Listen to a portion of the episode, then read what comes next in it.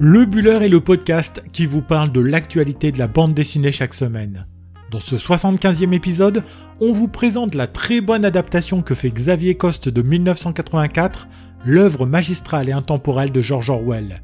Dans la deuxième partie, on balayera l'actualité de la semaine en vous présentant les autres sorties qui ont retenu notre attention. En cette rentrée 2021, les étals de votre librairie vont voir arriver en masse les versions de 1984, puisque ce n'est pas un, mais trois albums inspirés du livre de George Orwell qui sont sortis hier. Si aux éditions du Rocher sort en 1984, signé Amazing Amasian et Sibyl Titeux de la Croix, où Big Brother prend les traits de Staline, dans le même temps sort chez Soleil une version signée par Jean-Christophe Derrien et Rémi Torregrossa. Notre propos n'est pas de remettre en doute la qualité de ces deux versions, mais s'il y a bien une adaptation en bande dessinée du roman phare de l'écrivain anglais disparu en 1950 qui a retenu notre attention, c'est celle de Xavier Coste. Il faut dire que chez Coste, l'adaptation de ce roman revenu sur le devant de l'actualité est presque ce qui a donné une raison de se lancer dans la bande dessinée à cet auteur il y a maintenant une quinzaine d'années. C'est en découvrant ce récit, alors qu'il n'était qu'un adolescent, que sont nées dans sa tête toutes ces images dont on peut en découvrir le fruit dans un album qui vient tout juste de sortir en librairie. Mais pourquoi Xavier Coste a-t-il mis autant de temps pour adapter cette œuvre?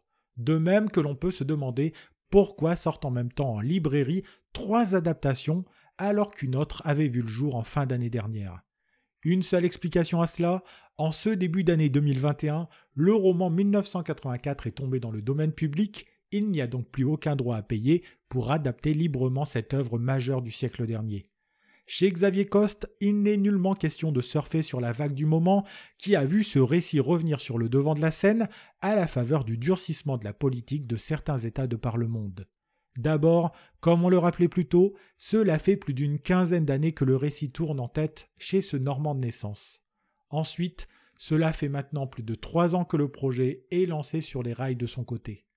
Autant dire que cette maturation, associée à une œuvre qui est déjà forte à l'origine, donne ce que l'on pourrait qualifier d'album de la rentrée, à côté duquel il ne faut absolument pas passer. Pourtant, tout n'a pas été simple pour faire accepter auprès de sa maison d'édition cette adaptation d'un récit majeur de la littérature du XXe siècle.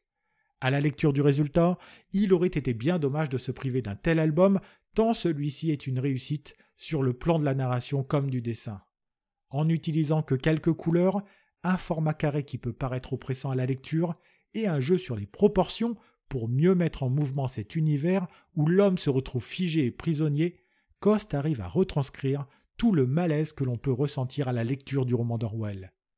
Pour rappel, 1984 est l'un des derniers romans de l'écrivain britannique, écrit en 1949 en réaction aux États totalitaires qui se sont développés à la sortie d'une guerre où le nazisme et le fascisme avaient déjà fait des ravages.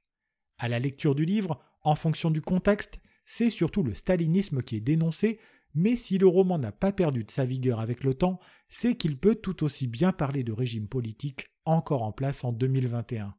La surveillance des individus, le contrôle de la langue et de la pensée sont au centre de cet album dont le héros Winston Smith travaille au ministère de la vérité. Au quotidien, il est chargé de rectifier ouvrages et articles en appliquant les nouveaux termes en vigueur de la novlangue, faisant disparaître ainsi le passé gênant pour le parti à la tête du pays.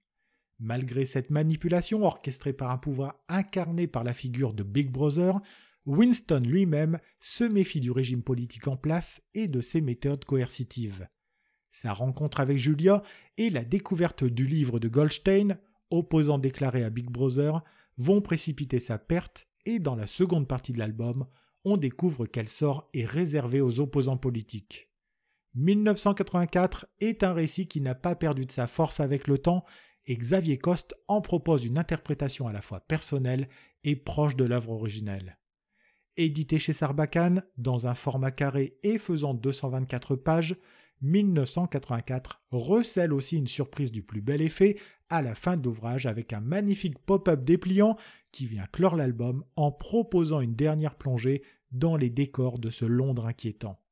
Que vous connaissiez ou non le roman d'Orwell, l'adaptation de Xavier Coste est magistrale et s'impose déjà comme l'un des albums de cette année 2021, et nous n'en sommes qu'à la première semaine.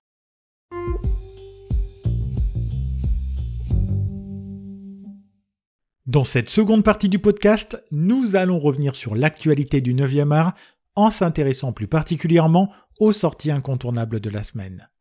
Cette rentrée 2021 s'avère déjà bien chargée avec de nombreux bons albums déjà sortis cette semaine, comme l'adaptation des On tuera tous les affreux, roman de Vernon Sullivan, adapté par Jean-David Morvan au scénario et Ignacio Noé au dessin. Dans ce récit assez dingue, Boris Vian, qui le signe sous le pseudo de Vernon Sullivan, raconte les mésaventures de Rock Bailey, bellâtre bodybuildé et sûr de son charme. Alors qu'il passe son temps à éconduire les belles jeunes filles de Los Angeles, ce dernier est kidnappé par un savant fou qui veut se servir de lui pour procréer une race supérieure d'humains. Toute la folie de ce roman se retrouve parfaitement bien dans cet album, édité chez Glénat, dont on recommande chaudement la lecture.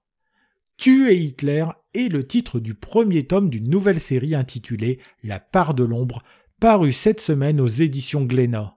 Se passant en plein milieu des années 50, cette série part sur les traces d'un mystérieux jeune homme d'origine suisse, Maurice Bavot, condamné à mort en 1941 pour avoir tenté d'assassiner le Führer allemand. C'est le journaliste Guntram Müller, aidé de Wolf Fiala, qui va enquêter sur cet étrange individu présenté à l'époque de son procès comme un illuminé complètement fou de Dieu. Pourtant, l'histoire est bien plus complexe qu'il y paraît, et c'est justement toutes les zones d'ombre que vont essayer d'éclaircir les deux journalistes qui travaillent sur cette affaire. A-t-il bénéficié de complicité chez les Allemands? Pourquoi l'État suisse a-t-il laissé tomber ce compatriote?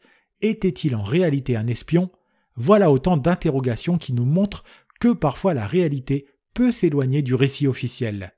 Nous avons là une nouvelle série passionnante que l'on doit au scénario de Pat Perna et au dessin de Francisco.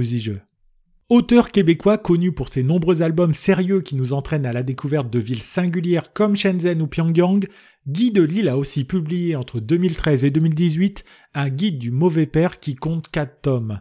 Depuis cette semaine, les éditions Delcourt éditent dans la collection Shampoing une intégrale qui permettra de retrouver tout ce qu'il ne faut pas faire si l'on veut être un bon papa. Inventer pour son enfant une histoire de tueur psychopathe, oublier le passage de la petite souris lorsqu'il perd une dent, tricher au jeu contre son enfant, ou encore rivaliser en puérilité avec lui, tout ce qu'il ne faut pas faire nous est raconté par un auteur décidément bien inspiré. Avec son très simple et cette façon de poser les situations qui lui est propre, Delille permet de se défouler le temps de la lecture et ça fait vraiment du bien. Voilà une intégrale qui permet de retrouver cette très bonne série à côté de laquelle vous étiez peut-être passé, et c'est bien dommage. Bande dessinée qui nous plonge dans le Paris des années folles, Le Jardin Paris, édité chez Delcourt, et surtout un album qui met l'accent sur les différences chez les individus. Ici, nous faisons un plongeon dans l'univers des cabarets parisiens des années 20 en y suivant le destin de Rose, jeune homme qui rêve de devenir effeuilleuse.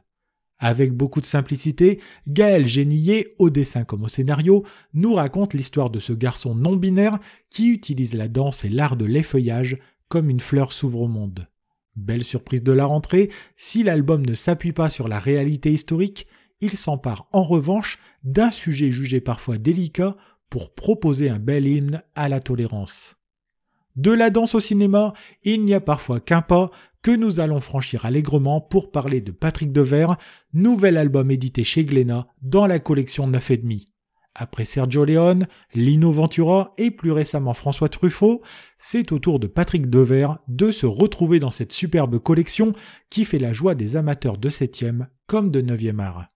Artiste majeur du cinéma français au siècle dernier, celui qui a mis fin à ses jours à l'âge de 35 ans se voit immortalisé avec cette très belle adaptation en bande dessinée que l'on doit à Laurent Frédéric Bollet pour le scénario et Maran Rachian pour le dessin. Celui qui a joué dans 37 films et 27 pièces de théâtre était avant tout un homme sensible et écorché vif, hanté par la fureur et la mélancolie. Son parcours nous est raconté ici dans un superbe album qui fait 136 pages et qui nous donne l'occasion de découvrir ou redécouvrir cet artiste disparu bien trop tôt. Terminons cette première revue des sorties de l'année avec Les Indésirables, édité chez Rue Sèvres, qui aborde une thématique découverte l'été dernier ici même avec l'album Nous étions les ennemis. Ici, il est question du sort des Américains d'origine japonaise au lendemain de l'attaque sur Pearl Harbor en 1941.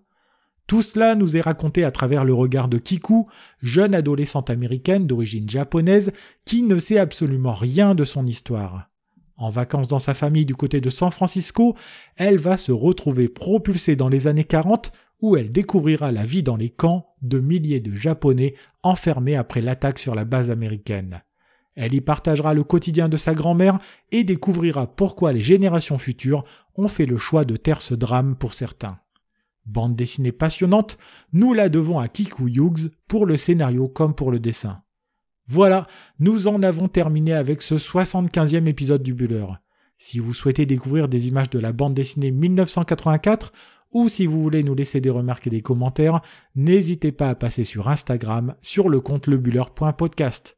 Si vous avez aimé cet épisode, n'hésitez pas non plus à le partager autour de vous et à vous abonner à notre podcast sur votre plateforme préférée, y compris YouTube depuis peu. Il me reste à vous souhaiter de bons moments de lecture et je vous dis à la semaine prochaine pour un 76e épisode de votre podcast sur l'actualité de la bande dessinée.